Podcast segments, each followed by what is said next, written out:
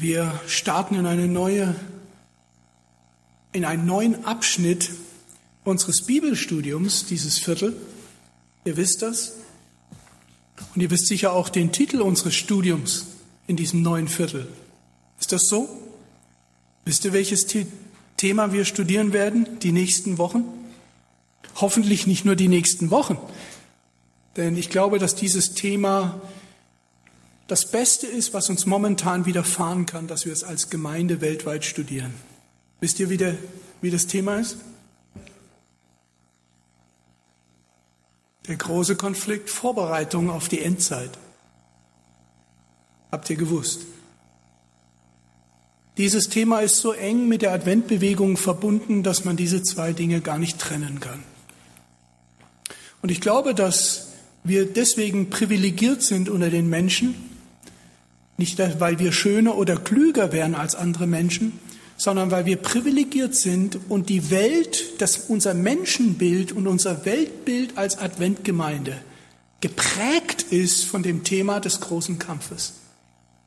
Hört sich erstmal so großer Kampf, wer will schon was mit Kampf zu tun haben, aber glaubt mir, die Weltbilder, das Weltbild oder die Weltbilder in dieser Welt, egal was wir nehmen, Evolution oder Humanismus, Postmoderne, egal welches Weltbild und welches Menschenbild ihr nehmt,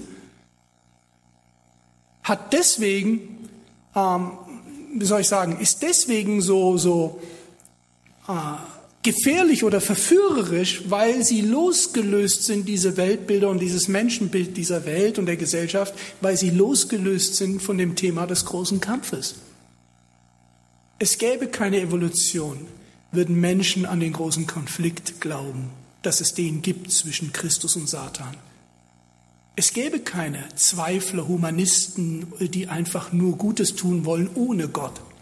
Es gäbe eigentlich keine Probleme, würde das Thema des großen Konfliktes in unserem Bewusstsein sein. Und ich glaube, es ist das Beste, was wir tun können in diesem Viertel. Nicht nur das Minimum, ja, ich lese mal die Lektion, damit ich am Sabbat eine Antwort geben kann. Ich glaube, Geschwister, wir tun gut daran, dass wir in diesen Wochen und Monaten, die vor uns liegen, alle Zeit, die wir zur Verfügung haben, nehmen, privat zu investieren in dieses Thema des großen Konflikts. Ich glaube, wir brauchen uns nicht in der Zukunft auf, einen, auf eine Endzeit vorzubereiten, weil ich fest der Überzeugung bin, dass wir in der Endzeit leben und nicht erst irgendwann in der Zukunft die Endzeit beginnt. Es gibt Gründe, warum ich das glaube. Ähm, natürlich gibt es immer noch eine Phase, die noch nicht da war. Natürlich, auf die wir uns vorbereiten dürfen. Aber während wir in die Zukunft schauen und warten, dass da Dinge passieren, merken wir vielleicht gar nicht, dass jetzt gerade in diesem Augenblick in unserem Leben jetzt Dinge geschehen, die die Endzeit charakterisieren. Und man erkennt, wir leben in der letzten Phase. Wie weit am Ende wissen wir nicht genau. Aber ich habe keine Sekunde einen Zweifel daran, dass Jesus sehr, sehr, sehr bald kommen kann.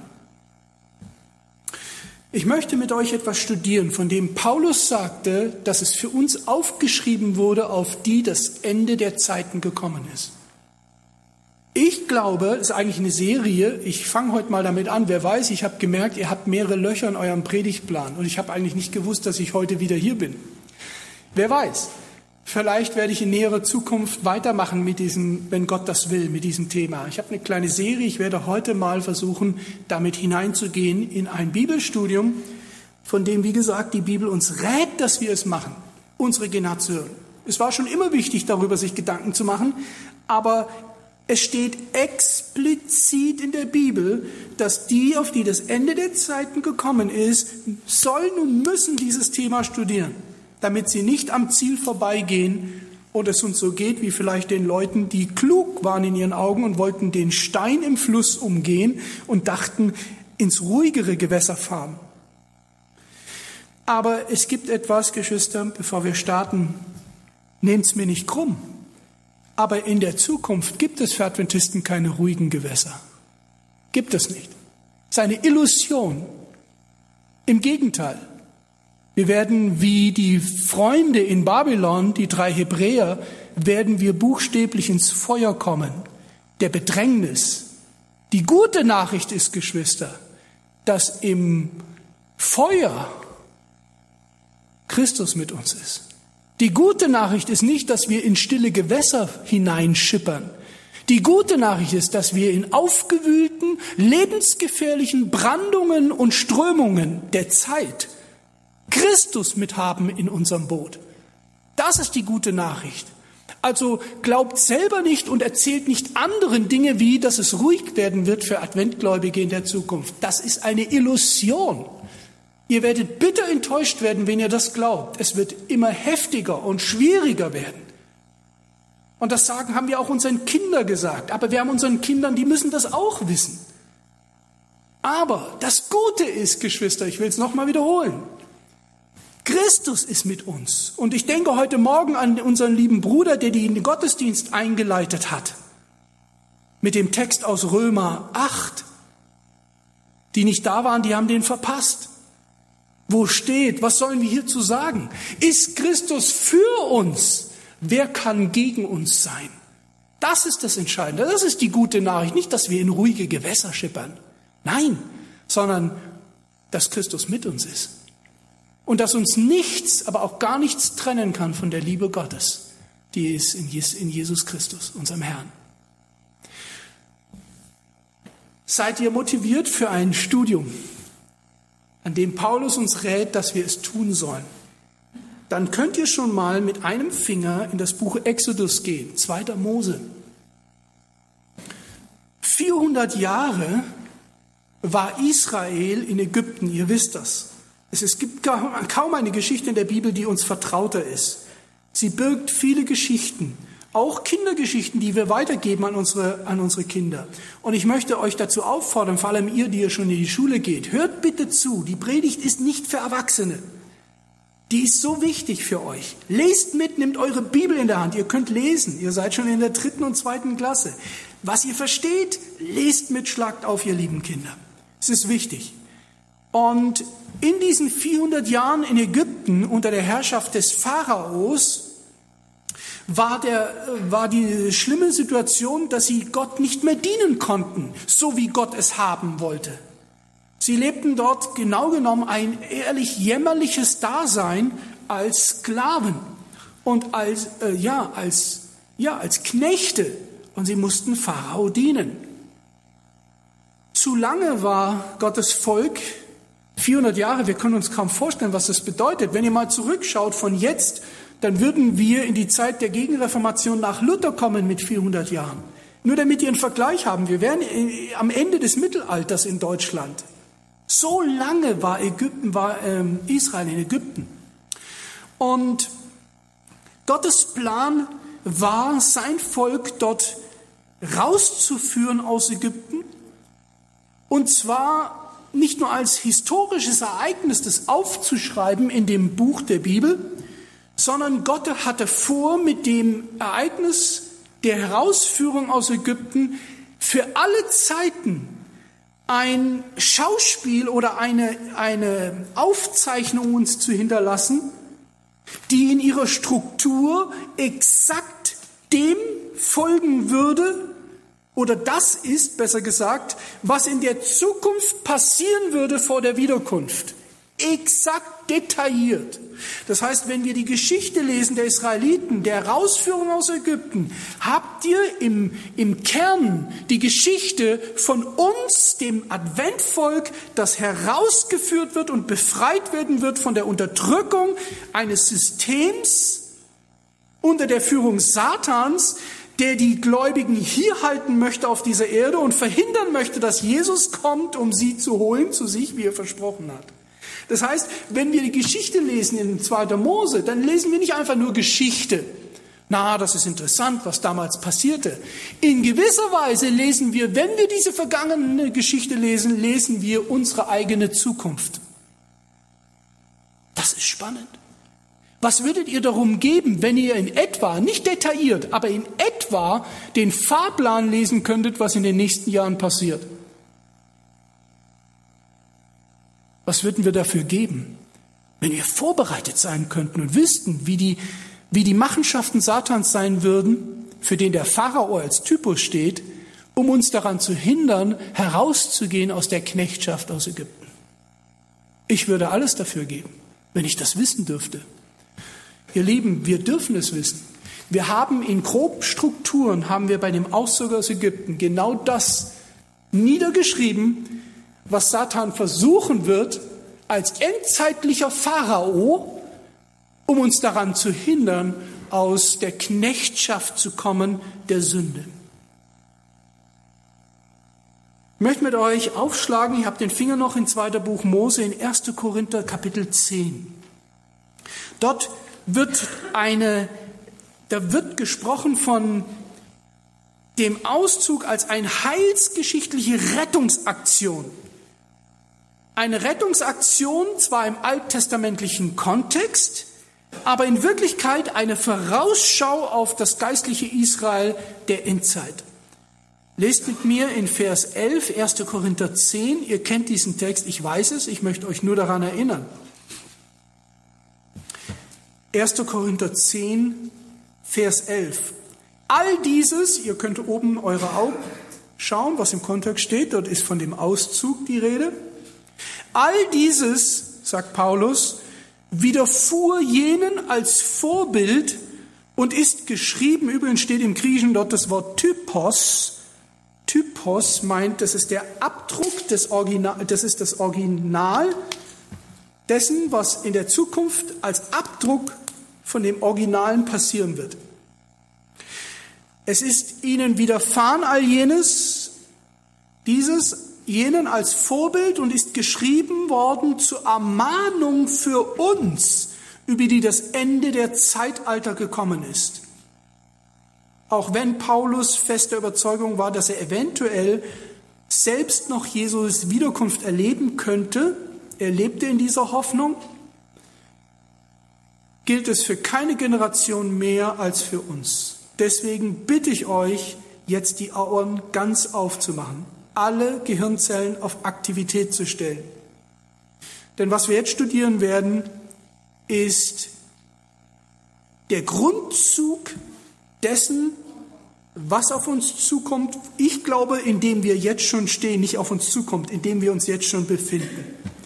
Was der Pharao unternehmen wird, endzeitlich der Pharao, nämlich Satan unternehmen wird, um uns daran zu hindern, auszuziehen aus dieser Knechtschaft, auf dieser Welt zu bleiben und uns daran zu hindern, ins himmlische Kanaan zu kommen. Also, der Auszug aus Ägypten, allein schon aus diesem Text in Korinther, wird uns klar, dass dieser Auszug aus Ägypten wichtige geistliche Lehren für uns am Ende dieser Zeitalter vor der Wiederkunft beinhaltet, für Gottes Gemeinde der übrigen. Die Bibel spricht von zwei großen Auszugsbewegungen. Die eine aus Ägypten, um ins Land Kanaan einzunehmen, das Gott ihn verheißen hatte, das ist der Typos. Und die zweite große Auszugsbewegung ist die Adventbewegung, die Gottes Volk in das verheißene himmlische Kanaan führen soll, eine Sammlungsbewegung und deswegen von Natur aus antiökumenisch. Und ich möchte dieses Reizwort hier nennen aus dem einen Grund, weil viele nicht verstehen, dass die Ökumene eine Sammlungsbewegung ist, um alle Völker, Nationen, Stämme und Sprachen hineinzuführen in ihre Bewegung. Es ist eine Antibewegung gegen die Adventbewegung. Und wir müssen das verstehen. Also genau genommen müsste es heißen, es gibt drei große Sammlungsbewegungen. Auszugsbewegungen von mir aus. Aber ich lasse es mal bei diesen zwei, nämlich dem, was damals passierte und dem, was Gott geplant hat mit der Adventbewegung. Alle Völker, Nationen, Stämmen und Sprachen, Männer, Frauen, Jugendliche, wer immer will, wer immer hört und dafür offen ist, zu rufen und in eine Herde zu führen und dem Lamm zu folgen, Offenbarung 14, Vers 4, wohin es geht, so heißt es. Und diese Gruppe von Menschen steht in Offenbarung 14, Vers 1 und 2, versammelt mit dem Lamm auf dem Berg Zion. Ganz aktuell, was da steht. Ich habe die Zeit heute gar nicht da tiefer reinzugehen, aber wer weiß, vielleicht bin ich ja wieder da. Interessant ist, dass dieser Berg Zion erwähnt wird im letzten, vorletzten Kapitel in Daniel. Und es ist so spannend, ihr Lieben, dass wir verstehen, was vor unseren Augen passiert. Inmitten der Befreiungsschläge gegen die Unterdrückermacht hat Gott in Form von zehn Plagen versucht, den Pharao dahin zu bringen, aufzugeben und das Volk, sein Volk gehen zu lassen. Wir haben das Gleiche in der Offenbarung. Wir haben in der Offenbarung zehn Plagen. Jetzt werdet ihr staunen. Wir sagen, der Taubert verkündigt hier Irrlehren. Nein, lasst uns genau studieren. In der Offenbarung haben wir sieben Plagen und drei Weheengel, die den sieben Plagen vorausgehen. Wenn ihr genau studiert, werdet ihr sehen, dass es zehn Plagen sind, die über die Erde kommen. Wir haben genauso wie in der ursprünglichen Auszugsbewegung in der Offenbarung zehn Plagen, die über die Menschheit kommen werden. Und ihr werdet sehen, sie werden nicht dazu dienen, Ägypten zur Bekehrung zu führen. Genauso wie die zehn Plagen in Ägypten nicht der Grund waren, einfach die Ägypter be zur Bekehrung zu führen. Gott hätte ihnen die Chance geben, gegeben, sich zu bekehren. Sie hätten sich bekehren können. Wie viele von den Ägyptern die dort unter der Leitung des Pharao dienten, haben sich denn bekehrt? Niemand. Es waren einige, die mit Israel mitzogen und Ägypten verlassen haben. Stimmt. Was steht in Buch 2. Mose? Habt ihr genau gelesen, was passierte, als Israel abfiel in der Wüste, gegen Gott murrte? Habt ihr gelesen, wer das verursacht hat? Da steht die Fremden, die unter ihnen waren und die Ägypten verlassen haben, weil sie Angst hatten oder weil sie vielleicht verliebt waren in ein Mädel, das da auszieht oder weiß ich nicht was, warum die gingen. Aber Fakt ist, die Bibel schreibt uns, dass sie der Anlass waren zum Murren und zur Rebellion gegen Gott. Allein das schon auszudeuten auf die jetzige Zeit ist hochinteressant, aber das würde jetzt den Raum nicht geben. Und so haben wir hier diese Befreiungsschläge in Ägypten, die Gott benutzt, um den Pharao zu zeigen, wer der Herr ist und dass er sich beugen kann, wenn er will, sogar Bekehrung erleben könnte. Aber er verstockte sein Herz. Er hat es nicht genützt, die Chance. Gleiche Parallele findet ihr in Offenbarung Kapitel 16 wo die Plagen anfangen zu fallen und wo es heißt, und sie bekehrten sich nicht, sondern sie fingen an, Gott zu verfluchen und fingen an zu spotten über Gott. In Zeiten der Plage. Ihre letzte Rettung verspotten sie. Die Parallele ist frappierend und nicht zufällig in der Bibel zwischen Offenbarung und dem Auszug aus Ägypten. Und das sagt Paulus, der noch lebte und wirkte, bevor die Offenbarung geschrieben wurde. Aber er wusste es, unter göttlicher Inspiration sah er die Parallelen. Wenn ihr 2. Thessaloniker Kapitel 2 studiert, werdet ihr sehen, wie sehr Paulus das Buch Daniel kannte. Wo er von dem Geheimnis der Bosheit spricht.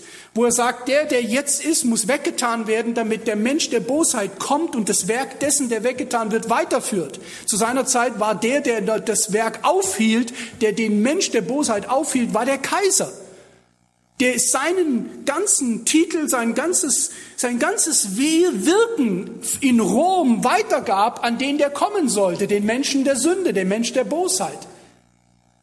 Paulus kannte das Buch Daniel und er verstand sehr viel.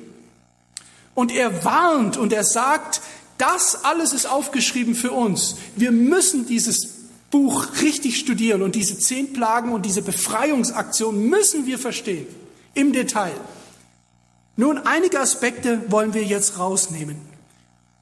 Der Kampf, der große Konflikt, über den wir jetzt Wochen studieren werden, wird nämlich auf eine so subtile und äh, ja subtile Form geführt, dass wenn wir das nicht verstehen, was damals passiert, ich, ich befürchte, dass wir dieselben Fehler wieder machen, die fast Ägypten, äh, Entschuldigung, die fast in Ägypten geschehen wären. Nämlich, das war der große Konflikt. Pharao versuchte Moses und das Volk durch kleine Kompromisse daran zu hindern, Ägypten zu verlassen. Und das wird in den ganzen Hollywood-Schinken nicht dargestellt. Da wird alles möglich reingedichtet, Liebesszenen, dieses, jenes, aber es wird nicht der wahre, das wahre Geschehen dargestellt.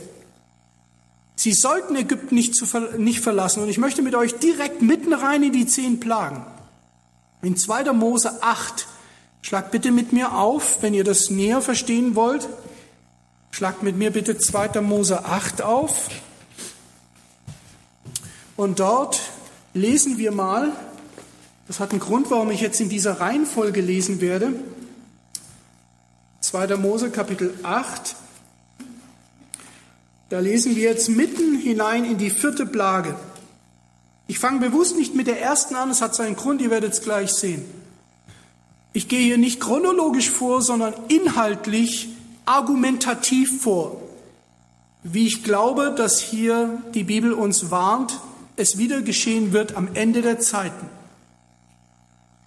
Schauen wir uns diese Kriegsführung an des Pharao, der kleinen Kompromisse, die im achten Kapitel beginnen, mitten hinein in diese Plagen, nachdem der Pharao seine Ohnmacht, deswegen fange ich in der vierten an, denn hier das erste Mal erkennt er seine Ohnmacht gegen Gott.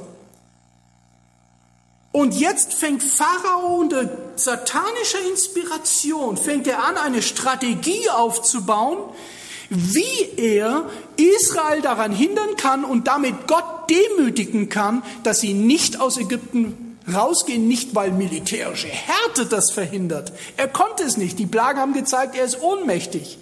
Sondern er sie dahin führt, dass sie gar nicht mehr gehen wollen.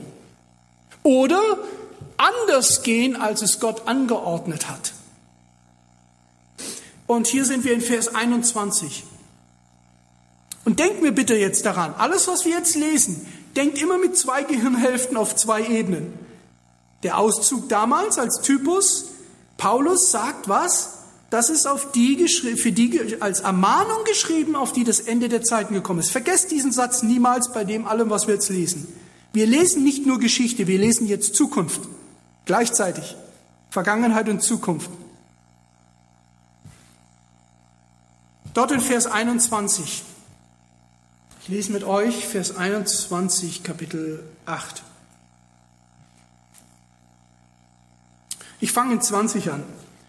Und der Herr tat so, und es kamen viele Stechfliegen in das Haus des Pharao und in die Häuser seiner Großen und über das ganze Ägyptenland, und das Land wurde verheert von den Stechfliegen. Da ließ der Pharao Mose und Aaron zu sich rufen. Und das ist das erste Mal, dass ich hier in den Plagen diesen Ausdruck lese. Vorher hat er mit aller brachialer Gewalt versucht, sich dagegen zu lehnen. Aber jetzt in Kapitel 8, in der vierten Plage, ändert Pharao seine Strategie. Er lässt jetzt Mose zu sich rufen mit Aaron und sprach, okay, geht hin, opfert eurem Gott hier im Lande. Pharao gibt nach. Oder es hört sich zumindest so an, als ob er nachgäbe. Er sagt, gut, ihr dürft jetzt eurem Gott opfern. Denn das war der Grund, warum Gott, was Mose gesagt hat. Warum sie gehen wollen. Sie wollten gehen, denn sie wollten dem Herrn, ihrem Gott, opfern in der Wüste. Pharao kapituliert. Okay, ihr könnt opfern. Seid ihr einverstanden? Es hatte vier Plagen gefordert, schaut mal genau den Text an. Es hat genau vier Plagen gefordert, bis Pharao seine Machtlosigkeit einsieht und bekundet, dass er das Volk ziehen lassen will. Stimmt das? Stimmt das?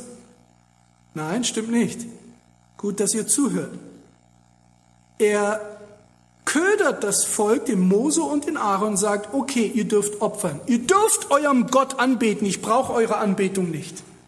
Ihr dürft euch entscheiden, wie ihr und wen ihr anbeten wollt. Bitte denkt immer sofort gleich mit in der Gegenwart am Ende der Zeit vor der Wiederkunft, in der wir leben. Wir sind so froh darüber, dass wir als Adventisten wählen dürfen, wie wir Gott anbeten und wen wir anbeten und was wir glauben dürfen.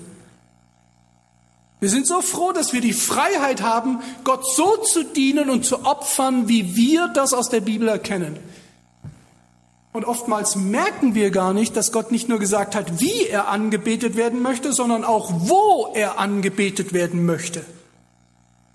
Gott sagt ganz klar, ich will euch von dort rausführen an einen bestimmten Ort und dort sollt ihr mir opfern. Pharao sagt, ihr könnt eurem Gott opfern. Glaubt, wie ihr denkt, glaubt, wie ihr wollt, nehmt die Bibel, lebt, wie ihr wollt, könnt machen, wie ihr wollt, aber bitte in Ägypten. Jetzt müssen wir natürlich verstehen, was Ägypten ist. In der Bibel steht Ägypten nicht nur als geografischer Ort, sondern ihr wisst es genauso wie ich, dass in der Offenbarung Ägypten nicht nur eine Lokalität ist, sondern auch die Beschreibung eines Zustandes gegen Gott. In Offenbarung 11 heißt es, dass der Ort, wo die Bibel letztendlich, wo Mose und Elia, das, das Gesetz und die Prophetie, übrigens die beiden Zeugen, der Geist der Weissagung und, das, und die Prophetie, Mose und Elia, getötet werden an einem Ort, der da heißt geistlich Sodom und Ägypten. Wir wissen, dass das geschah auch mit der Französischen Revolution. Und wir denken, die Französische Revolution war ja 1798, lange Vergangenheit. Sind wir froh, dass wir heute in anderen Zeiten leben. Geschwister, wacht auf. Die Französische Revolution lebt. Ihr ganzes Manifest hat einen globalen Ring um die Erde gezogen. Das ganze französische Revolutionsmanifest, Einigkeit, Brüderlichkeit, Egalité, Fraternité und äh, äh, Pfefferminztee oder wie heißt das andere? Gleichheit, Einigkeit, Brüderlichkeit. Geschwister, klingeln euch die Ohren? Das ist das gleiche Manifest der Kommunisten, das gleiche Manifest der Freimaurer, das gleiche Manifest der Ökumene, das gleiche Manifest der katholischen Kirche. Alle sprechen sie von Einigkeit, von Brüderlichkeit und von Gleichheit. Da müssen unsere Ohren klingeln. Und jetzt gibt es eine Institution, die weltweit dafür sorgt, dass das umgesetzt wird in jedem Land. Die nennt sich Vereinte Nationen.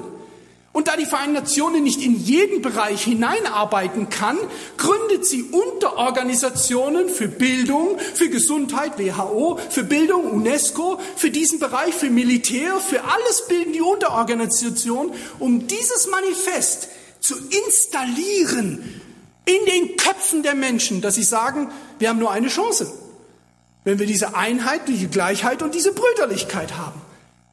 Und alle sind sich einig und küssen sich und sagen, toll. Und da ist es doch froh, dass wir glauben dürfen und opfern dürfen, so wie Gott es uns zeigt durch die Bibel. Sind wir da nicht froh? Aber Gott sagt nicht nur, wie wir ihn anbeten sollen, sondern er sagt auch, wo. Und wir wissen, dass dieses System, dieses geistlich Ägypten, dieses geistlich Sodom in Offenbarung Kapitel 12 einen neuen Namen bekommt.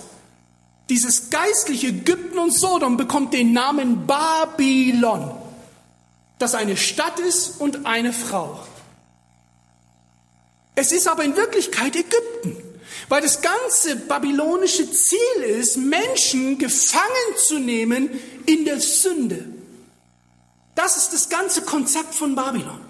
Der Mensch soll machen, was er will. Er darf tun, was er will. Das ist sogar expliziter Wille Satans. Wir haben heute Morgen darüber gesprochen. Tu, was du willst. Sündenfall. Du wirst sein wie Gott. Tu doch, was du willst. Frag doch nicht danach, was andere denken. Tu, was du willst.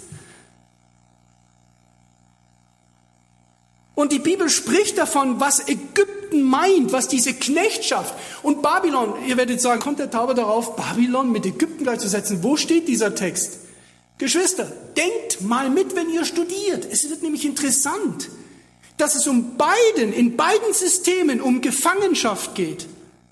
In Ägypten geht es um Gefangenschaft, geistliche Gefangenschaft auf Johannes Kapitel 8. Wenn ihr den Text nicht im Kopf habt, schlagt ihn auf. Dort sagt Jesus ganz deutlich zu den Israeliten und warnt sie, er sagt, wenn ihr bleiben werdet an meinem Wort, so seid ihr wahrhaftig meine Jünger, Vers 31. Und ihr werdet die Wahrheit erkennen und die Wahrheit wird euch frei machen. Man kann nur jemand frei machen, der vorher gefangen ist. Und dann sagen sie, wie sagst du, wir sollen frei werden? Wir sind niemandes Knecht gewesen. Wir sind Abrahams Söhne. Und Jesus sagt ganz klar, was er gemeint hat. Er sagt in dem Vers 34, er sagt, der Sohn Der Knecht bleibt nicht im Haus. Der Sohn bleibt im Haus. Und dann sagt er, wenn euch der Sohn frei macht, so seid ihr wahrhaftig frei. Und davor sagt er, wer die Sünde tut, ist der Sünde Knecht, Sklave. Das ist Ägypten. Im Neuen Testament ist genau das Ägypten. Ich lebe in der Sünde, egal wie. Ich entschuldige sie, ich bagatellisiere sie, ich sage, man muss die gar nicht überwinden. Gott liebt uns, er wird uns retten. Ich, egal wie es ist. Satan hat mehrere, der Pharao der Endzeit hat mehrere Methoden, wie er uns dahin führen kann, dass wir in Ägypten bleiben wollen. Und was wäre, wenn ich Gott anbeten darf, wie ich will, aber ich muss nicht Ägypten verlassen? Ich kann so bleiben, wie ich bin. Ich kann ein Knecht bleiben der Sünde, die ich liebe.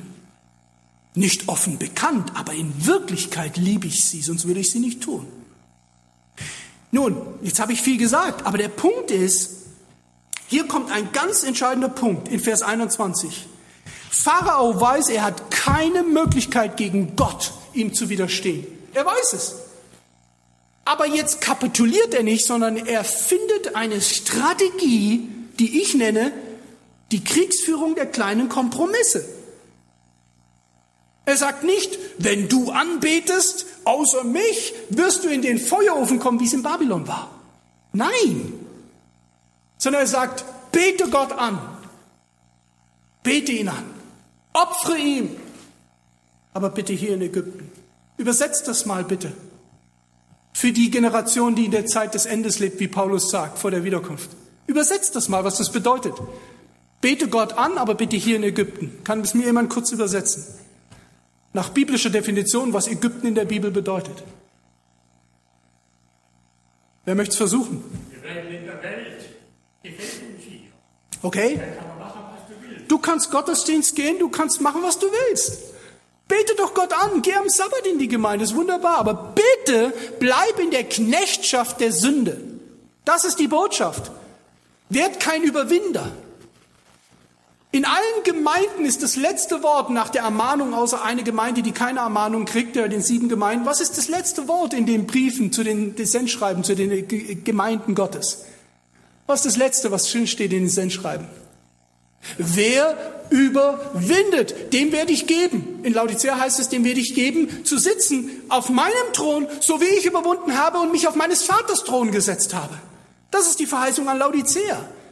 Aber unter der Voraussetzung, Geschwister, das ist die Bedingung, dass wir uns auf den Thron setzen mit Jesus, dass wir überwinden. Was wäre, wenn Satan, der antitypische Pharao, es schaffen könnte, dass wir gar nicht überwinden wollen? Was wäre, wenn er es schaffen könnte, dass wir sagen, wir sind Adventisten, wir sind die übrigen, aber wir bleiben in Ägypten, um Gott anzubeten?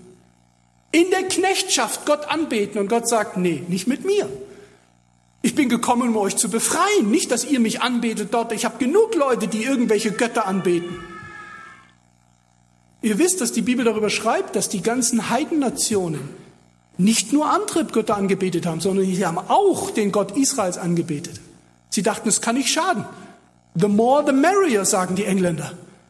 Je mehr Götter, desto besser. Kann nicht schaden.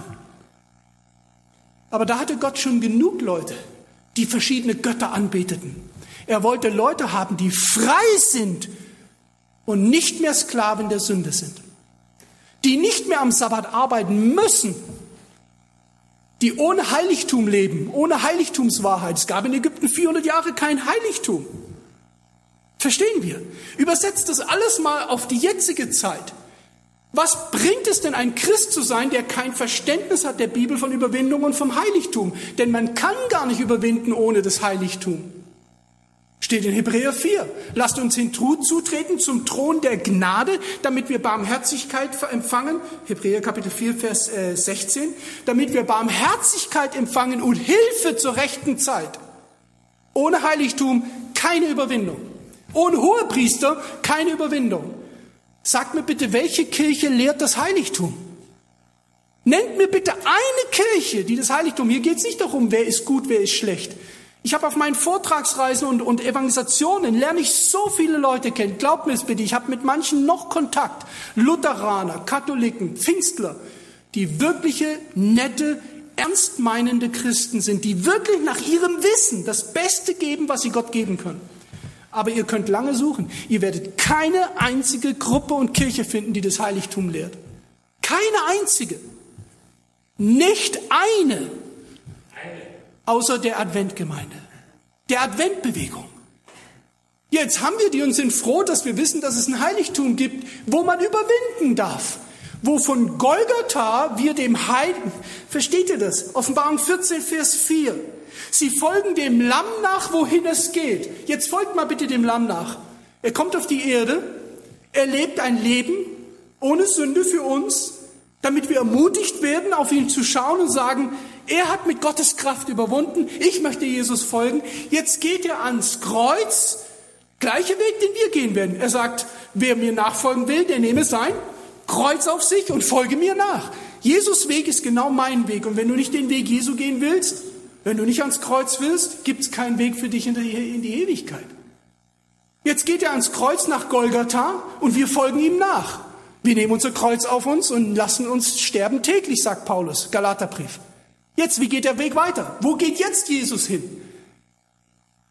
Er wird eingesetzt als, Melchis, als äh, ein hoher Priester nach der Ordnung Melchisedeks, geht in den Himmel, wird hoher Priester. Was machen wir? Helft mir. Wie kann man dem Lamm folgen? Der geht jetzt von der Erde ins Heiligtum. Wir gehen im Glauben, sagt Hebräerbrief, im Gebet gehen wir zum Thron der Gnade und folgen dem Lamm nach, wohin es geht. Versteht ihr? Das meint Offenbarung 14. Die Auserwählten, die 144.000, sie folgen dem Lamm nach, wohin es geht. Die endet, die Reise Jesu endet nicht auf Golgatha, sondern von Golgatha geht es direkt ins Allerheiligste als hohe Priester und sein Volk, seine Schafe, die seine Stimme hören, folgen dem Lamm nach, wohin es geht, ins Allerheiligste. Da scheiden sich die Geister in der Christenheit. Hier ist 1844, wo die Bewegung der drei Engel beginnt, wo Christen bei Golgatha stehen bleiben und nicht mitgehen ins Allerheiligste mit Jesus. Wir haben eine große Verantwortung, das zu zeigen. Dass der Weg ins Heiligtum führt, der Überwindung. Überwindung findet im Heiligtum statt, natürlich auch am Kreuz. Aber vollständige Überwindung kann nicht auf Golgatha abgeschlossen werden. Unmöglich. Golgatha hat die Türe geöffnet. Das ist das Blut, das das Heiligtum öffnet, den Vorhang öffnet. Vorhang wird gerissen. Das Heiligtum ist offen. Aber jetzt geht das Heiligtumsdienst los, innen im Heiligtum. Das Opfer ist vor dem Heiligtum. Es öffnet die Tür für den Sünder. Aber jetzt kann der Sünder ins Heiligtum gehen. All das schwingt hier mit, wenn es heißt, betet Gott an, dient ihm. Wie heißt es hier? Dient ihm. Aber opfert eurem Gott hier im Lande. Es war nicht Gottes Wille, dass sein Volk in Ägypten opfert. Nein, es war sein Plan, dass Israel in Freiheit Gott dienen soll. Geschwister, schreibt euch das ganz dick in eure Bibel oder wo immer hin. Oder merkt es euch einfach. Gottesdienst, der nicht in Freiheit geschieht, ist Performance und Theater. Gott möchte nicht Menschen, die ihn anrufen, Lieder singen, die aber selbst in Knechtschaft sind. Gott möchte das nicht. Er möchte meine Freiheit. Er möchte die Freiheit meiner Kinder. Er möchte, dass wir befreit sind. Das ist das ganze Evangelium. Das ganze Evangelium hat ein Ziel, uns zu befreien. Von was? Von der Sündenschuld? Von der Macht der Sünde? So dass wir vergeben bekommen, wenn wir gesündigt haben. Aber das Evangelium geht weiter. So dass wir von der Macht der Sünde befreit werden. Das heißt, dass wir sie gar nicht tun müssen. Mit Gottes Gnade. Das ist das Evangelium. Aber das will der, das, das, der Pharao möchte das nicht, dass wir das wissen. Er möchte, dass wir in der Knechtschaft Gott anbeten. Und das macht mir Freude zu wissen, wir haben ein Evangeliumsverständnis, das einmalig ist auf der ganzen Welt. Deswegen bin ich Adventist, ich sage es ganz offen. Das ist der Grund, warum ich Adventist bin. dieses einzigartige Verständnis des Evangeliums, das du nirgends finden wirst. Es gibt keine Alternative. Es ist Gottes Endzeit-Auszugsbewegung, der wir uns entweder anschließen oder es sein lassen. Oder ich sage zuletzt, entweder in Ägypten bleiben oder ausziehen aus Ägypten. Es gibt keine Alternative. Es gibt nur einen dritten Weg. Ausziehen aus Ägypten, aber in Ägypten bleiben im Herzen. Es gibt auch noch die Möglichkeit. So wie in Sodom die Familie von Lot auszog aus Sodom, aber in Wirklichkeit im Herzen in Sodom geblieben ist. Aber auch der Weg führt ins Nichts. Was war im geistlichen Israel Gottes Plan? Wo wollen wir Gott dienen? In Ägypten, in der Gefangenschaft der Sünde, Johannes 8, ihr habt es aufgeschlagen, ich habe es vorhin schon leicht äh, angefangen zu zitieren. Die Wahrheit wird euch frei machen habe ich in meiner Bibel unterstrichen. Da antworten sie ihm, wir sind Abrahams Kinder und sind niemals jemandes Sklaven gewesen. Wie sprichst du dann, ihr sollt frei werden? Mensch, könnte es sein, dass es in der Endzeitbewegung Leute gibt, wie die Abrahams Kinder, die sagen, wir sind Adventisten der wievielten Generation, was willst du mir erzählen? Ich bin niemandes Knecht und man nicht versteht, was Jesus sagen will? Der sagt, Lest mit mir weiter. Er antwortete ihnen und sprach, wahrlich sage euch, wer die Sünde tut, der ist der Sünde Sklave. Und Gott möchte uns hier rausführen. Es heißt hier, wenn ich weiterlese, der Sklave bleibt nicht ewig im Haus, der Sohn bleibt. Wenn euch nun der Sohn frei macht, so seid ihr wirklich frei. Wie möchte ich Gott dienen? Als Sklave oder als Sohn und Tochter? Römer 8 ist so wunderbar. Wo es heißt, wir haben nicht einen Geist empfangen, der, Entschuldigung, wir haben nicht den Geist der Welt empfangen, durch den ihr euch abermals fürchten müsstet, sondern wir haben den Geist der Sohnschaft empfangen, durch den wir rufen, aber lieber Vater.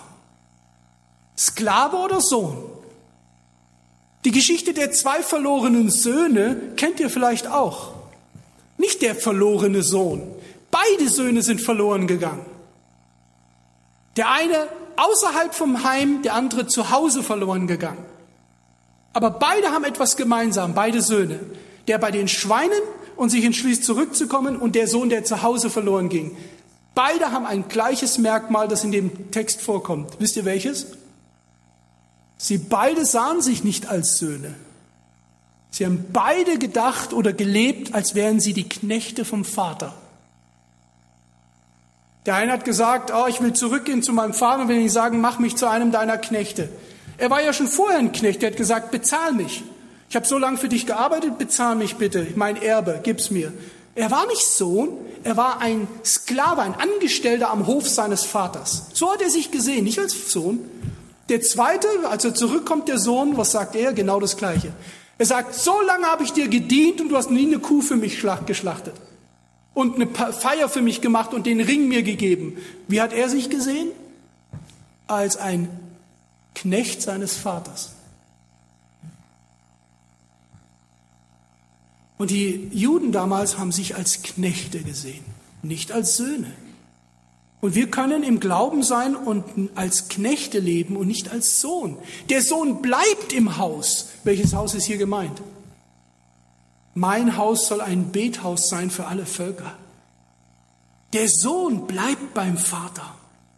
Der Knecht distanziert sich immer wieder. Warum? Weil er seiner Knechtschaft nachgeht immer wieder. Er immer wieder zurückgezogen wird von dem, was ihn bindet als Knecht. Ich muss mich hier beeilen. Geht mit mir weiter, Vers 24. Das war der erste Versuch der kleinen Kompromisse. Aber es geht weiter. Es funktioniert nicht. Es funktioniert hier nicht.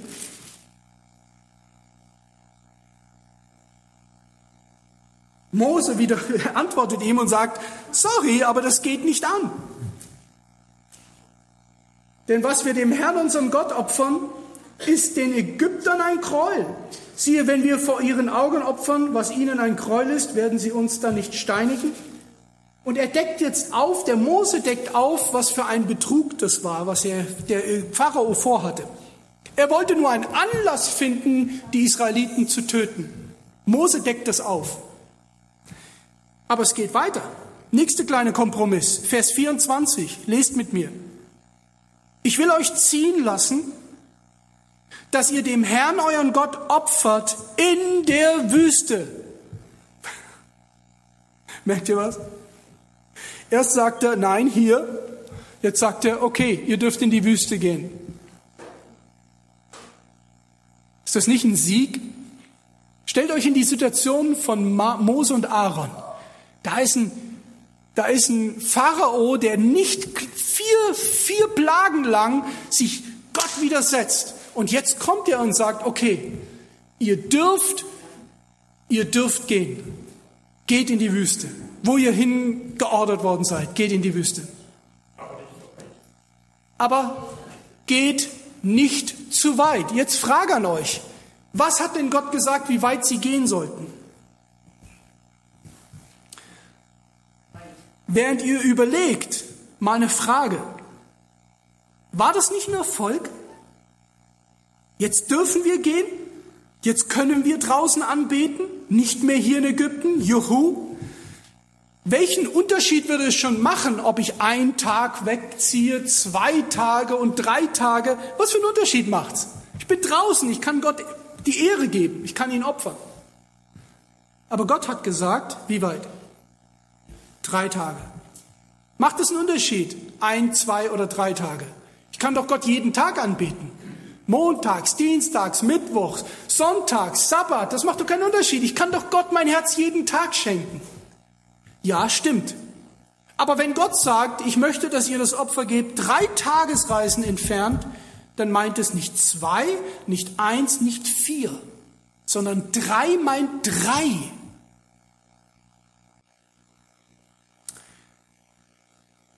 Und wir sind uns, sehen uns zurückversetzt an den Sündenfall. Wenn Gott was sagt, meint er es genau so. Kinder sind schon weg, sonst hätte ich Ihnen jetzt was gesagt. Er meint es genau so. Wenn Gott was sagt. Wenn Gott spricht, sollten wir es so stehen lassen, wie es dort steht. Es steht geschrieben, war Gottes Plan für Jesus in der Wüste. Auch Jesus wurde durch die Wüste geführt und er kam aus der Wüste wieder raus. Er hat den Weg der Israeliten auch durch die Wüste gemacht, Jesus. Und er ist genau daran siegreich geworden, woran die, Ägypten, die Israeliten scheiterten. Er hat das Wort so stehen lassen, wie Jesus, wie sein Vater es gesagt hat. Mit gesagt, es steht geschrieben. Es war Gottes Wille, Vers 23, wir wollen in die Wüste ziehen und dem Herrn unserem Gott opfern, wie er uns gesagt hat. Nicht zwei Tage. Echter Glaube, echte Überwindung manifestiert sich im Gehorsam. Wie ist es im geistlichen Israel heute? Wie weit wollen wir aus Ägypten ziehen? Ihr wisst, was Ägypten meint, brauchen wir jetzt nicht mehr wiederholen. Neutestamentlich Ägypten? Wie weit wollen wir raus? Wie weit wollen wir von dem alten Leben, der Knechtschaft, die uns gebunden hat, und ich habe hier viel selber erlebt und ich weiß, ich bin nicht der Einzige, den Weg, den Gott mit mir gegangen aus der Welt raus in die Gemeinde und in den Glauben. Wie weit wollen wir raus? Wie konsequent wollen wir brechen mit dem Alten? Wie weit wollen wir uns entfernen von dem, was uns gebunden hat? Manche reduzieren dann die Sünde auf, auf irgendwelche leichte, gemäßigte Annäherung an die, an die Knechtschaft. Wie weit bin ich bereit, rauszugehen? Ich weiß nicht, wer hier alles sitzt. Ich kenne manche von euch. Aber ich habe schon manches Gespräch geführt. Gottes Plan war nicht nur drei Tage weit. Ihr werdet sehen, wir haben jetzt nicht den ganzen Zeit, aber ihr könnt das für euch studieren. Wie weit waren denn die drei Tage? Wie weit waren die drei Tage? Darum geht es ihm mit den drei Tagen. Habt ihr Erinnerung, wie weit die, der dritte Tag war? Was geschah denn vor dem dritten Tag? Bei Rephidim. Sie werden gestellt von den Ägyptern am Meer. Und der dritte Tag, bevor der dritte Tag endet, Bevor der dritte Tag endet, sind sie drüben auf der anderen Seite des Meeres. Und die Bibel sagt, dass sie auf Mose getauft wurden, ein Typus, wie weit ich mich entfernen soll. Es gibt so viele, die sagen, ja, das ist die Wahrheit. Ja, ich, ich bete auch Gott an. Ja, ich halte den Sabbat für mich zu Hause. Ja, ich finde das auch gut. Aber sie wollen nicht den letzten Schritt gehen. Die Freiheit, der dritte Tag endet nach dem Meer. Durch die Taufe hindurch. Und es gibt Leute, die warten jahrelang auf irgendwas. Sie sagen, ich kann auch Gott anbeten ohne Taufe. Nein, es geht nicht, weil Gott gesagt hat, folge mir nach. Er hat sich auch taufen lassen. Das ist der dritte Tag, warum Jesus nicht zufrieden war mit dem ersten, zweiten Tag. Du magst seit zehn Jahren in die Gemeinde gehen. Du magst alle möglichen Erklärungen haben und du magst spenden, bis, bis der Geldbeutel leer ist. Aber noch nie die Entscheidung getroffen haben zur Taufe. Gott möchte, dass du durch das Meer hindurch gehst durch die Taufe hindurch, die Welt hinter dir lassen, Ägypten hinter dir lassen, ein Zeugnis zu sein für alle Zeiten. Das ist, was hier gemeint ist. 1. Korinther 10, Vers 1. Ich will euch aber, liebe Brüder, nicht in der Ungewissheit darüber lassen, dass alle unsere Väter unter der Wolke gewesen und alle durchs Meer gegangen sind und alle sind auf Mose getauft worden durch die Wolke und durch das Meer. Wunderbar. Lasst uns noch ganz kurz schauen, wie es hier, ich schaue gerade, das ist nicht das Ende. Bitte, die Dramatik ist so unglaublich, ich möchte es nochmal wiederholen. Was hier wir hier lesen, ist der Plan, ist der Pharao-Plan für die Endzeit. Paulus sagt, das ist geschrieben worden für uns, auf die die letzten Tage gekommen ist, die letzte Zeit. Und Satan wird genauso vorgehen. Er hat nichts Neues, kein neues Programm. Es ist, er wird genauso jetzt vorgehen wie damals in, Israel, in Ägypten. Deswegen bitte, nehmt euch noch die paar Minuten Zeit, euch da reinzudenken und es weiter zu studieren für euch. Wie geht's weiter mit den kleinen Kompromissen?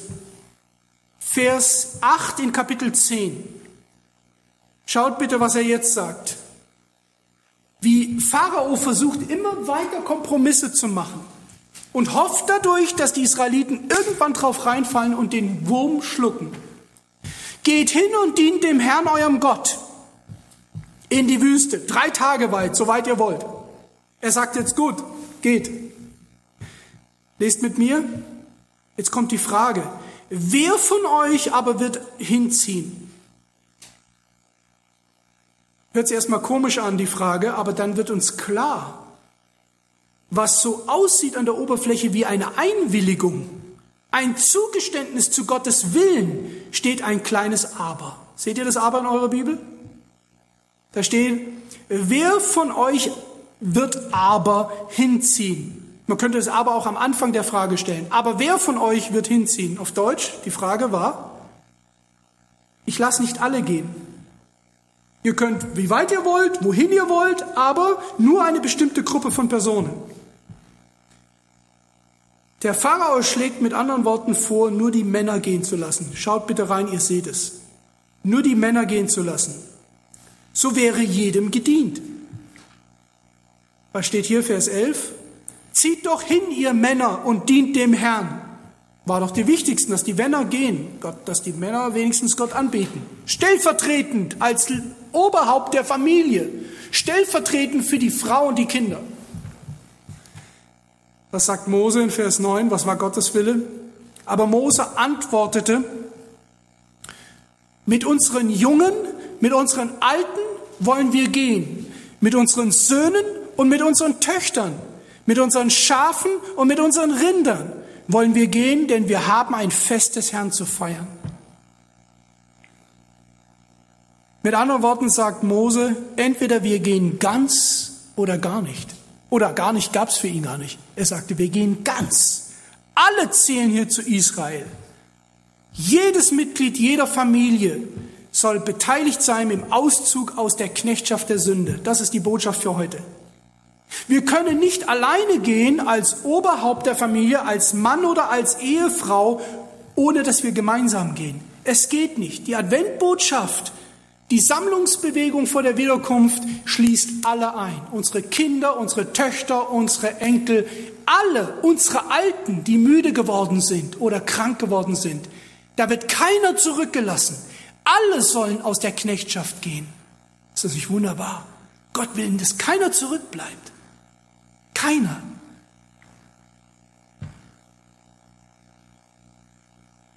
Und genau an dem Punkt scheiterte Lot. Darf ich mal was fragen? Ich weiß, ihr habt immer, es ist so, dass man oft den, die Zeit im Nacken hat, aber gebt euch noch ein paar Minuten. Wisst ihr, warum die Frau von Lot zur Salzsäule wurde? Komische Frage, gell? So was fragt man einem Adventisten doch nicht.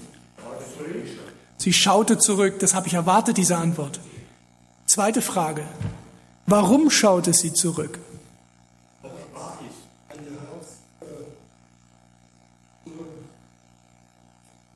Sie war irgendwie nicht ganz rausgegangen hier drin, hier oben, ja? Sie war irgendwo innerlich, hat sie sich nach hinten gedreht, weil irgendwo hatte sie was von ihrem Herz dort drin gelassen. Ja, genau, sie hat noch Familie da drin gehabt und so weiter. Aber ich hatte mich hinsetzen müssen, als ich vor einigen Jahren das las, was ich euch jetzt sage. Ich musste mich hinsetzen, äh, Propheten und Patriarchen und Propheten. Wisst ihr, warum sie so unentschlossen war, die Frau von Lot? Warum sie innerlich so gewankt hat? Ellen White schreibt dem Patriarchen Propheten, weil Lot nicht entschieden war und die Stadt sofort verlassen hat. Deswegen hat er seiner Familie Unentschiedenheit kommuniziert und die Familie hat sich anstecken lassen von Lot und blieb drin. Lot war schuld daran. Er war verantwortlich, dass seine Frau unterwegs. Da staunt ihr, gell? Was kann ich dafür? Ich bin doch gegangen, ich habe mich nicht umgedreht. Ja, es mag sein, dass du gerettet wirst, weil du konsequent in der letzten Minute der Weltgeschichte konsequent das tust und dich auf Christus wirfst und sein Wort hörst. Aber andere Leute in einer Phase, wo du eingebrochen bist, in einer Phase, wo du unentschieden warst und gehinterst auf beiden Seiten, in dieser Phase deines Lebens hast du Spuren hinterlassen für deine Kinder und für andere Leute, deine Arbeitskollegen oder sonst jemand. Das bedeutet, wir haben Mitverantwortung für die anderen Leute, ob sie gerettet werden oder nicht. Das ist gewaltig. Diese Last ist so groß, die wir haben. Ich kann gerettet werden. Ja, wie durchs Feuer hindurch. Aber es kann sein, dass was ich gemacht habe in der Vergangenheit hat dazu geführt, dass Menschen, Menschen vielleicht verloren gingen. Das ist schrecklich, dieser Gedanke. Ich kann ihn gar nicht lang genug denken, wie schrecklich der ist. Und man möchte damit nichts zu tun haben. Weil die Verantwortung ist ja schon groß genug für mich. Für meine Kinder, aber jetzt noch, verstehst du? Als ich das las, in Patriarchen und Propheten, habe ich gedacht, wer kann selig werden? Lot wurde gerettet. Seine Frau ist verloren gegangen wegen seiner Unentschiedenheit. Satan spielt mit seinem Trumpfkarte und die heißt Unentschiedenheit. Alle die Dinge, die ich jetzt gezeigt habe, die Kompromisse, die ich vorgelesen habe, alle spielen eine Karte aus. Sei unentschieden. Satan wartet darauf, dass du unentschieden bist, weil wenn du unentschieden bist, wirken seine Kompromisse, die er anbietet. Aber wenn du entschieden bist, genau das zu tun, was Gott will, werden seine Verführungen zum kleinen Kompromiss keinen Erfolg haben, weder für dich noch für deine Kinder für die du verantwortlich bist. Du, er wird keinen Erfolg haben. Woher wissen wir es? Er hat es uns hier vorausgezeigt. Josua ist ein Beispiel, ein positives Beispiel. Lot ist ein negatives Beispiel. Aber Josua ist ein positives Beispiel. Wir haben ja das bei der Konferenz angesprochen, diesen Text. Josua 24, 15. Er sagt ja nicht nur, ich werde das tun. Ich werde, ich. Er sagt, wer aber wird von uns aber hinziehen? Die Antwort hätte sein müssen für Mose und für die anderen, wie Josua antwortete, ich aber und mein Haus wollen dem Herrn dienen. Nicht nur ich, ich und mein Haus. Josua hat einen Blick gehabt für seine Familie und gesagt, ich gehe nicht ohne meine Familie. Josua traf nicht nur eine Entscheidung für sich und damit wird er vom, zum Vorbild für unsere Bewegung. Letzter Kompromiss. Letzter Kompromiss. Kapitel 10, Vers 24. Was sagt er jetzt, der Pharao? Achtet darauf, wie subtil, von Mal zu Mal wird diese Geschichte immer subtiler. Bitte achte darauf. Zieht hin und dient dem Herrn, auch eure Frauen und Kinder. Wir haben ja schon die Antwort von Mose gelesen, was er sagte. Er sagte, nee, nee, mit unseren Töchtern Töchtern und Söhnen. Jetzt sagt er, gut, nehmt eure Frauen und Kinder. Jawohl, Sieg. Ah, Sieg. Der Pharao gibt bei.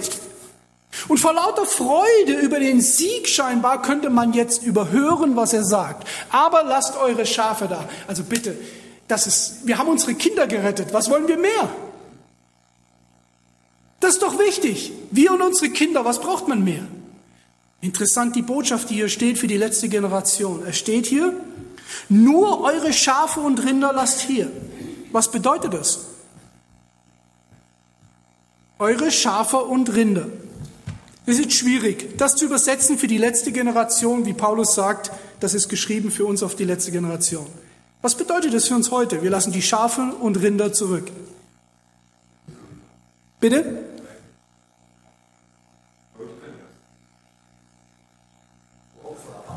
Was sollen sie denn essen in der Wüste aus ihrer Schafe?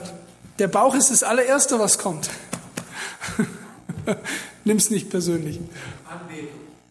Klar, Opfer. Jetzt kommen wir der Sache näher. Die Schafe und Rinder galten dem Opfer. Was für ein Opfer? Kein hat auch geopfert. Man hätte ja auch, weiß ich nicht, was ihnen geben können. Gott, die Kleidung, alles ihm schenken können, mein Herz, alles. Was ist, wenn ich mein Herz schenke? Kann ich Gott mehr schenken als mein Herz? Passt auf, was ihr sagt. Es gibt unterschiedliche Opfer in der Bibel. Kain hat mit seinem ganzen Herzen das Beste aus seinem Garten gegeben, steht in der Bibel. Das Beste, der hat nichts Verrottetes, war das Beste, was er gab. Aber er hat nicht ein Opfer gegeben, das versöhnt und das vergeben kann. Jetzt wissen wir, was damit gemeint ist für die letzte Generation, die Schafe und die Rinder. Wer ist denn unser Schaf und wer ist denn unser Rind? Christus. Wir sollen opfern, wir sollen Gottesdienst machen, von mir aus mit unseren Kindern und Söhnen und Töchtern, von mir aus drei Tage in die Wüste, so wie Gott das will, alles in Ordnung. Aber lasst euer Schafe zurück. Das ist einer der subtilsten Angebote, die hier stehen in der ganzen, in der ganzen Befreiungsaktion. Lasst Christus zurück. Du kannst Gottesdienst feiern. Du kannst die Gebote dir auswendig lernen. Du kannst tun, was du willst. Sei religiös, mach Andachten mit deinen Kindern, mit deinem Sohn mit deiner Tochter. Geh zweimal in, in Gottesdienst von mir aus. Mach Gebetsstunden, was du willst. Aber lass Christus zurück. Christus ist unser Lamm. In der Offenbarung wird er fast 80 Mal genannt. Äh, Entschuldigung, im Neuen Testament 80 Mal das Lamm Gottes genannt. Können wir etwas erreichen, wenn wir Christus zurücklassen? Manchmal geht es nur noch darum, was wir denken. Wir wollen Ausschüsse hin, das ist jenes, das und da, hier Auseinandersetzung, hier Konflikt, der und der hat gesagt, wer will was. Wer fragt, was Christus will? Unser Lamm. Er hat das alles getragen, damit er bestimmen darf, was wir denken und was wir fühlen und was wir lassen und was wir nicht lassen. Kann man als Adventist, sagt mal ganz ehrlich, nicht, dass ihr denkt, ich bin hier weltfremd. Kann man als Adventist religiös sein und konsequent sein und Christus zurücklassen? Kann man unterwegs Christus verlieren? Geht das, wenn man es ernst meint? Vorsicht, was ihr antwortet. Geht das? Ist passiert. Ist passiert. Die Mutter und der Ziehvater von Jesus, Josef, aber die echte Mutter, die ihr Kind liebten über alles, haben Jesus verloren auf dem Weg von Jerusalem zurück nach Hause. Sie haben Jesus verloren, haben es nicht mal gemerkt. Sie gehen drei Tage, interessant, sie gehen drei Tage weit und merken nicht, dass Jesus gar nicht mehr bei ihnen ist. Stell dir mal vor, du hast einen Junge, der ist zwölf Jahre alt und du reist mit ihm irgendeine Reise, eine mehrtägige Reise und du merkst, vor drei Tagen war das letzte Mal, dass ich meinen Sohn gesehen habe und du hast nicht gemerkt, dass dein Sohn verloren gegangen ist. Geschwister, es steht in der Bibel. Man kann Jesus verlieren, ohne dass man es merkt, wegen der Geschäftigkeit. Kann man Jesus verlieren. Ich glaube denn, er ist irgendwo dabei bei den anderen. Ja, ja, sie haben irgendwo ihre Vorstellung gehabt. Die haben gesagt, verstehst du, Man kann jetzt, übertragt das mal. Wir können Gemeinschaft haben, wir kommen zusammen zum Singen, beten in der Gemeinschaft mit anderen, Potluck, Bibelkreis und so weiter. Und wir glauben, irgendwo ist schon Jesus da. Man kann Jesus verlieren, obwohl man es ernst meint.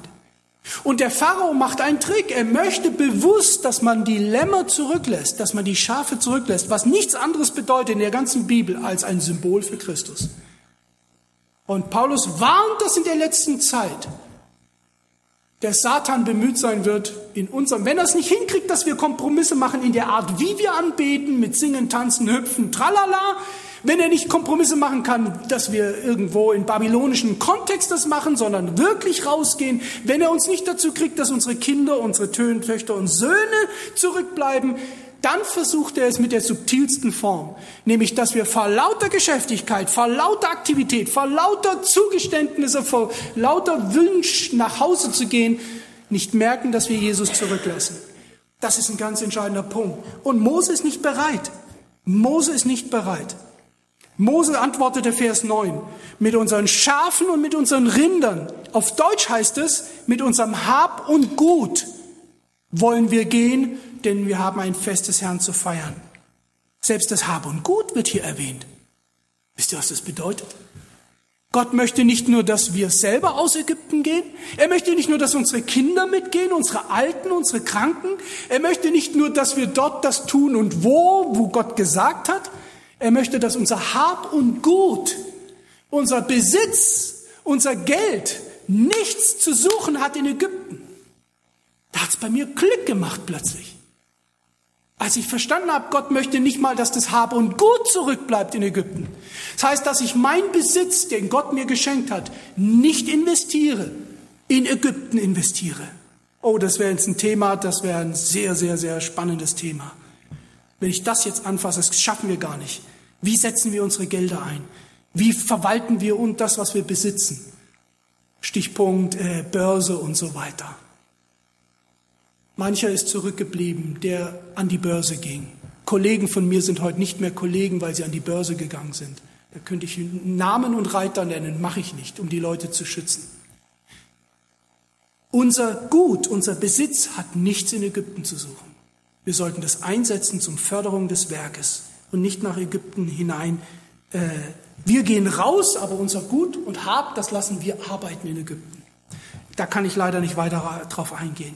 Also halten wir fest, der Befreiungsplan Gottes kann nur ganz oder gar nicht geschehen. Gott akzeptiert, und das ist, merkt ihr die Parallele zu Laodicea, er akzeptiert keinen Halbheiten, bei dem, was er sagt, wie Ägypten verlassen wird. Er akzeptiert es nicht, weil es das Opfer zu Schanden macht, das auch ganz gegeben wurde. Jesus wurde Mensch und er wird nie wieder der sein, der er vorher war. Jesus wird für immer Mensch bleiben. Er kann nicht mehr zurück aus dem Mensch rausschlüpfen und sagen, jetzt bin ich wieder der, der ich vorher war. Er ist für immer mein Bruder. Für Ewigkeiten ist er mein Bruder. Der Mensch, Jesus Christus mit Körper, den wir sehen werden. Unglaublich, was Gott gegeben hat. Er hat alles und ganz gegeben. Und dies lehrt uns, man kann Gott nicht dienen, halbherzig, auch nicht mit meinem Hab und Gut. Ich war früher spielsüchtig, ich habe in Casinos, habe ich zigtausende von Euros verloren.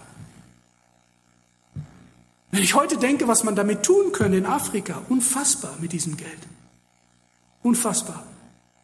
Das ist eine große Sünde, die Gott mir vergeben hat, aber es ist, hat viel Schaden angerichtet. Wir können nicht mit unserem Hab und Gut in Ägypten bleiben. Auch das soll raus. Mose hat das nicht akzeptiert. Neutestament sagt das Gleiche. Matthäus 6, 24. Niemand kann zwei Herren dienen. Pharao oder Gott. Entweder er wird den einen hassen und den anderen lieben oder er wird mit dem einen anhängen und den anderen verachten. Ihr könnt nicht Gott dienen und dem Mammon. Frage, was ist Mammon? Ihr wisst es genau, was der Mammon ist. Nicht irgend so ein mystischer Gott. Was ist Mammon? Geld. Besitz ist der Mammon. Steht in Matthäus 6 ganz deutlich, ist nicht meine Interpretation. Und Gott sagt ganz deutlich eine Warnung. Wir können nicht das Geld lieben und Jesus Christus. Das geht nicht. Habe ich alles auf den Altar gelegt? Alles? Und lass Gott entscheiden, was damit geschieht? Wir werden alles verlieren vor der Wiederkunft. Gut ist, wenn wir jetzt unsere Mittel einsetzen, um das zu tun, was dazu hilft, dass Menschen aus Ägypten kommen. Nun, lasst uns zusammenfassen und schließen. Gott möchte nicht nur, dass wir gehen, unterwegs sind mit dem richtigen Ziel.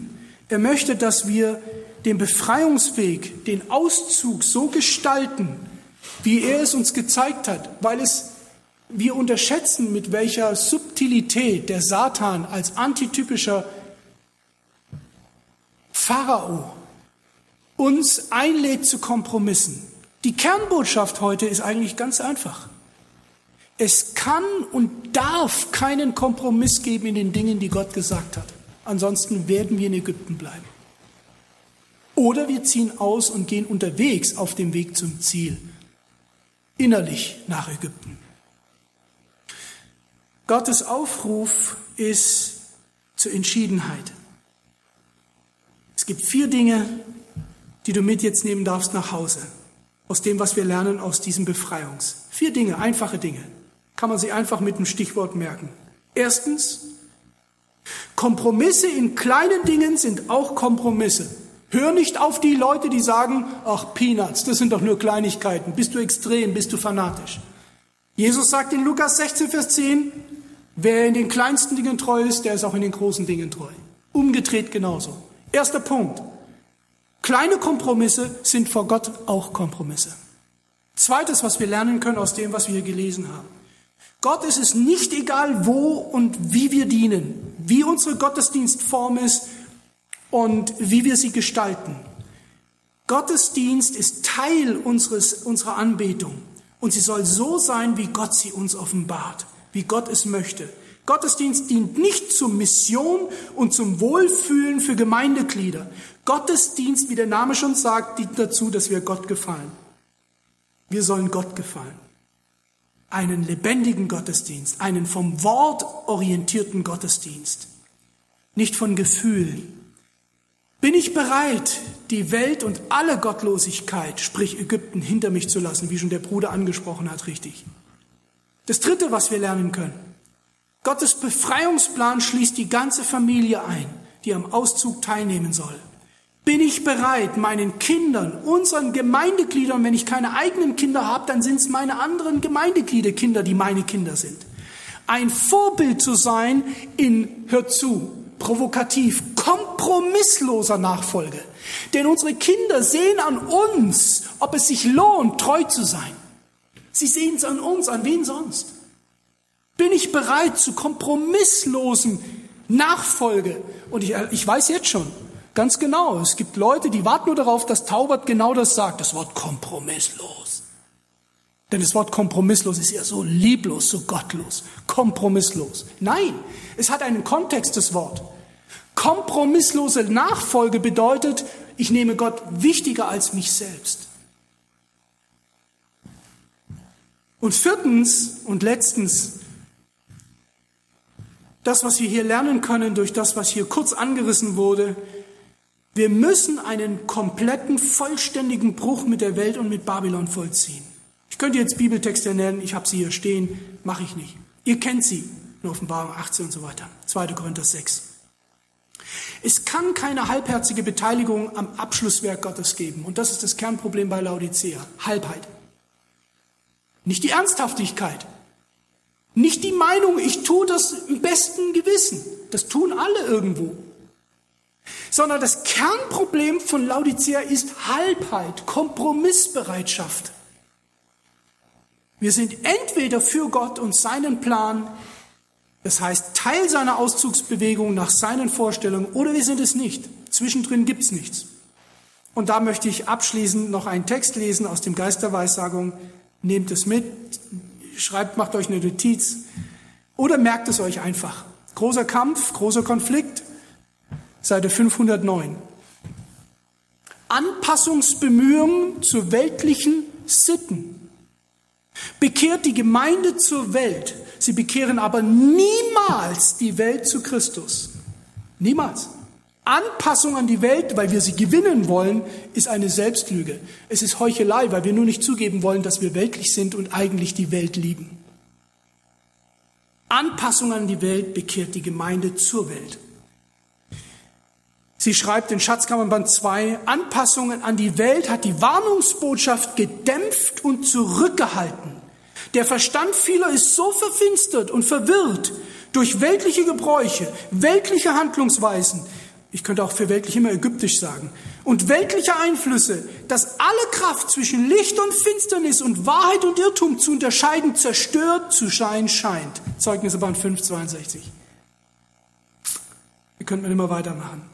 Fakt ist, und dafür bin ich dankbar, Gott teilt uns mit durch Maleachi, dass vor der Wiederkunft ein Elia kommen wird. Und dieser Elia macht ein wunderbares Werk. Und die Kernbotschaft dieses Elia wird die gleiche sein wie Elia auf dem Karmel. Wisst ihr, was die Kernbotschaft war? Ich weiß, wir wissen das alles, was da passiert auf dem Karmel. Aber was war die Kernbotschaft in einem Satz? Wenn ihr Elias Botschaft in einen Satz nur formulieren dürftet, wie würde ich, welche wäre die Botschaft Elias auf dem Karmel? Wie lange hinkt ihr auf beiden Seiten? Gleiche Botschaft wie Josua. Ist es Baal, dann folgt ihm nach. Seid entschieden. Seid nicht unentschieden. Unentschiedenheit zerstört unsere nachfolgende Generation, weil sie nicht wissen, was Sache ist. Seid entschieden für Ägypten oder seid entschieden, ganz Ägypten zu verlassen. Das ist die Botschaft Elias und die wird sich wiederholen. Wiederholt es sich in Johannes, dem zweiten Elia. Was war seine Kernbotschaft? Tut Buße, denn das Himmelreich ist nahegekommen. Seid entschieden. Das ist die Botschaft der Adventbewegung, von der ich glaube, dass es der dritte Elia ist. Es ist die Adventbotschaft und Ellen White trägt einen großen Teil dazu bei, dass wir Elias sind mit unserer Botschaft. Denn sie korrigiert uns und ermahnt uns zur Bibel. Was ist die Kernbotschaft des, des Elias in dieser Zeit vor der Wiederkunft? Exakt dieselbe Botschaft, die auch Mose gesagt hat. Keine Bereitschaft zu Kompromissen mit dem Pharao. Ich und mein Haus, wir wollen dem Herrn dienen, mit unserem Hab und Gut. Und wir gehen gezielt genauso weit, genau dorthin, wo Gott sagt, auf die gleiche Weise werden wir Opfer geben und wir werden Gott genau das tun, was Gott uns zeigt durch sein Wort. Wir werden auch nicht Dilemma zurücklassen, wir lassen auch nicht unseren Christus zurück. Wir gehen mit Christus, wenn es sein muss, durch fließende, reißende Gewässer, wenn es sein muss, ins Feuer. Und Geschwister, Feuer kommt.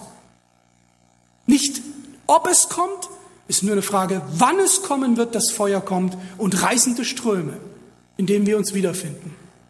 Aber Gott sei Dank, und da schließt es schön mit einer Klammer zu dem, was der Bruder heute Morgen den Gottesdienst begonnen hat mit Römer 8. Nichts, nichts kann uns trennen von der Liebe Gottes, außer ich mich selbst, indem ich kleine Kompromisse mache. Denn keiner, der hier sitzt, ist bereit, Gott zurückzulassen. Keiner, das weiß ich. Aber mit kleinen Kompromissen merken wir manchmal gar nicht, dass wir Christus zurücklassen. Dass wir es so tun, wie wir wollen oder wie jemand anders das will. Geschwister, ich habe mich entschieden und ich möchte mit meinem Haus Gott dienen mit meiner ganzen Kraft. Ihr als Gemeinde Lud Leonberg, ihr seid das Licht dieser Welt in diesem Kontext. Es gibt keine andere Gemeinde. Es gibt nur euch. Das Heiligtum Gottes ist im Heidenheimer Straße 9. Stimmt das? Heidenheimer Straße 9? Das ist Gottes Plan, wohin die Menschen kommen sollen. Und das wird nur geschehen, wenn ihr überzeugt seid, dass das der richtige Platz ist, die Menschen einzuladen. Wenn ihr da nur einen Funken an Zweifel habt, wird hier niemand kommen. Denn was ihr sagt, ist nicht nur der Inhalt, sondern auch mit welcher Entschiedenheit ihr es sagt. Und da freue ich mich, dass wir das Beste haben, was die Welt zu bieten hat. Die Beste, es hat nichts mit Hochmut zu tun, nicht mit Eigenlob oder sonst was. Aber die Adventbotschaft ist das Beste, was die Menschen hören können in dieser Welt. Hoffentlich glaubst du das auch. Und ich möchte, ich möchte den Sauerteig rausschließen. Ich möchte unvergoren, möchte ich mich bereit machen für die Wiederkunft, denn Jesus kommt bald. Und ich möchte auf, auf Jesus getauft sein. Ich möchte durch das Meer durchgehen. Ich möchte tun, was Gott will. Gott hat uns berufen zu dienen. Und er möchte, dass wir es ganz tun. Vater, wir wenden uns jetzt zu dir und bitten dich um Vergebung, wo wir in unserem eigenen Leben bereit waren zu Kompromissen. Manchmal sogar vielleicht unbemerkt. Manchmal sogar, weil wir es aus bestem Wissen getan haben, was wir getan haben. Herr, vergib, wo wir in der Vergangenheit, egal wann es war, wo wir anderen Menschen, ohne dass wir es vielleicht bemerkt haben, Unentschiedenheit kommuniziert haben und sie dadurch, selbst wie die Frau von Lot, beeinflusst wurde und das großen Schaden verursachte. Herr, wir wollen diesen Schaden nicht anrichten, weder bei unseren Kindern noch bei sonst irgendwelchen Menschen. Herr, bitte hilf uns, dass wir entschieden sind. Wir haben so eine wunderbare Botschaft. Wir haben, da bin ich überzeugt davon, das Beste, was die Welt heute hören kann, in allen Bereichen, in Bereichen des Glaubens, im Bereich der Pädagogik, im Bereich der Gesundheit, im Bereich von praktischen Fragen der Lebensgestaltung. Herr, wir sind schwache Sünder, wir sind, wir sind ein verdrehtes Geschlecht, aber du möchtest nicht, dass wir verdreht sind. Wir möchten, du möchtest, dass wir ganz und gar und entschieden die Knechtschaft verlassen in Ägypten. Du möchtest, dass wir in Freiheit dich anbeten und dir die Ehre geben. Und ich bitte dich herzlich für jeden von uns, die hier stehen, klein und groß, alt und jung, und die, die jetzt vielleicht nicht hier sind oder gegangen sind, Hilf uns bitte, dass wir erkennen, in welcher Zeit wir leben und dass heute der Tag des Heils ist. Wir haben nicht die Zeit in unserer Hand. Für uns alle kann die Zeit jederzeit zu Ende gehen. Wir möchten dir treu sein und wir möchten auch in deiner Verheißung erleben, dass du für uns bist und dass uns nichts trennen kann, ist deine Verheißung, außer unsere Entscheidung unsere Entscheidung nicht gegen dich, sondern die Entscheidung zu Kompromissen. Ich bitte dich, Herr, erwecke uns und belebe uns. Schenke der Gemeinde in Leonberg Erneuerung, Licht, Kraft, Freude, Liebe, all diese Dinge, die nötig sind, damit diese Welt hier in Leonberg, die Nachbarn, die Stadt, die Bürger erkennen, dass du ein Volk hier in Leonberg hast. Herr, schenk Gnade, denn es geschieht nur durch, durch deinen Geist, nicht durch unsere Kraft und durch Heer und Gewalt. Allein dein Geist kann das möglich machen. Ein Aufbruch in Laodicea, die wir sind. Segne alle hier, Eltern, Väter, Mütter, Verantwortungsträger, den Prediger, die Geschwister, die Alten und die Schwachen. Und lass dein Licht leuchten mit solcher Kraft, dass hier das Volk gesammelt wird in Leonberg für dein baldiges Kommen. Lob und Ehre sei dir. Dank und Preis, dass du diese Dinge für uns hast aufschreiben lassen, auf die die letzte Zeit gekommen ist. Geh mit uns, wenn wir jetzt diesen Raum verlassen, durch diesen Tag. Segne uns, unsere Familien und sei bei uns in unseren Gesprächen und in unserer Gemeinschaft. Lob und Dank sei dir, Herr. In deinem Namen bitte und danken wir's. Amen.